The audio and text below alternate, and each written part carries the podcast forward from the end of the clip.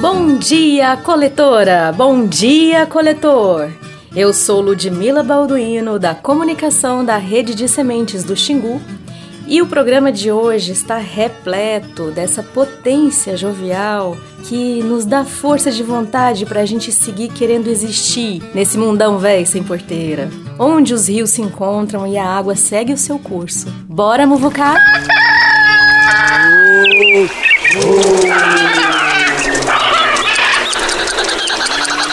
Muvuca!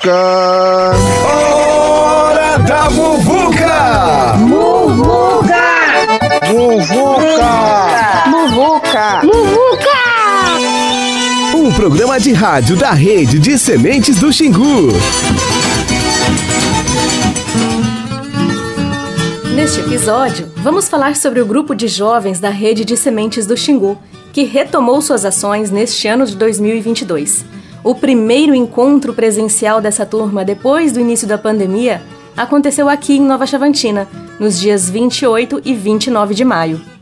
Quem está organizando os encontros da juventude é a enfermeira e geógrafa Núbia Vieira Cardoso, que trabalha com comunidades tradicionais desde 2009.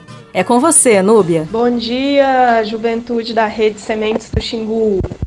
Esse encontro foi muito especial, foi muito lindo, tocou na gente, né, de maneira muito profunda. Então, para mim também, enquanto enquanto pessoa, foi muito revelador, foi eu aprendi muita coisa.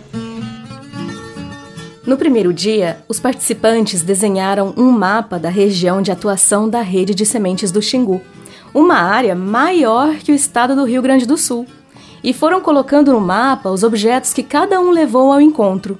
Cada objeto tinha um significado na vivência dos participantes. Teve gente que levou anel, outros levaram suas sementes favoritas, teve bolsa e cocar indígenas e até água do mar e grama. Núbia, de todos esses objetos, qual te chamou mais atenção?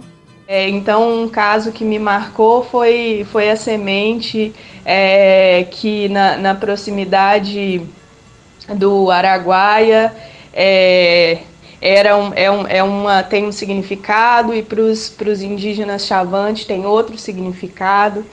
Então, isso mostra como essa diversidade de povos se conecta a partir da semente, a partir da relação com a natureza. Achei muito bonito. E a juventude da rede também curtiu muito esse momento de encontros e reencontros, como o jovem Ikpeng Joy Antenu, que mora na aldeia Moigu, no território indígena do Xingu, e trabalha junto com as mulheres coletoras Yarangue. Joey falou sobre as histórias que os participantes foram incentivados a compartilhar. Joey, conta pra gente, qual o aprendizado que você tira analisando essas histórias? Nesse encontro, encontrei os meus irmãos, as minhas irmãs, né? Nesse encontro percebi que é um indivíduo, não apenas um homem, uma mulher, mas sim temos interação interligação a um outro. Se contamos a nossa história, a história ela conta tudo. Ela faz ela é um resumo de cada história. As histórias que cada jovem contou sobre a sua vida ou sobre a sua família são inspiradas nas escrevivências da escritora brasileira Conceição Evaristo. Fazer uma escrevivência nada mais é do que escrever a sua própria vivência, a sua própria história. A Ana Cláudia Timóteo, elo do grupo de São Félix do Araguaia, conta como foi. É, a minha mãe foi uma grande incentivadora, né? E, falar para minha avó, tentar falar para minha avó sobre isso na escrevivência, minha bisa, né? Sobre ela um pouco também foi muito bom. E saber que a gente vai continuar escrevendo né, nesse nosso caderno, né? Que a gente ganhou um caderno dos nossos pensamentos, nossos desejos, o que a gente tem vontade de falar, mas não fala. É uma terapia tanto. E eu tava precisando disso, né? Muito, muito, muito bom mesmo. Também teve reconhecimento sobre a história de outras pessoas presentes, como a estudante do curso de agronomia da Universidade Estadual de Mato Grosso, a Unemat, Maria Alice Pereira Damasceno. Ela é colega de Milene Alves, que além de mãe, coletora e membro do comitê diretivo da rede, é mestranda na Unemat. Maria Alice e Milene estão pesquisando sobre o efeito das mudanças climáticas na germinação de sementes nativas. Maria, o que te tocou nesse encontro? Esse encontro foi o meu primeiro contato com a rede e de cara ele já me transformou de, de muitas formas, né? Compartilhar a minha história e ouvir as histórias de todos foi restaurador e, como a Milene mesmo disse lá no grupo, deu um gás, deu outra visão para minha vida e um muito mais sentido do que a gente está fazendo e para quem a gente está fazendo e foi maravilhoso.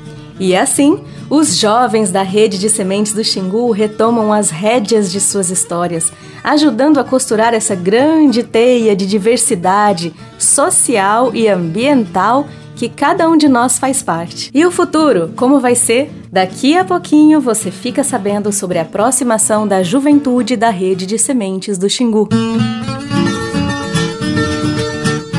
E vem aí o Encontrão de 2022 que celebra os 15 anos de vida da rede. E os jovens estão preparando a Estação Juventude, com exposições dos trabalhos realizados ao longo desses 15 anos.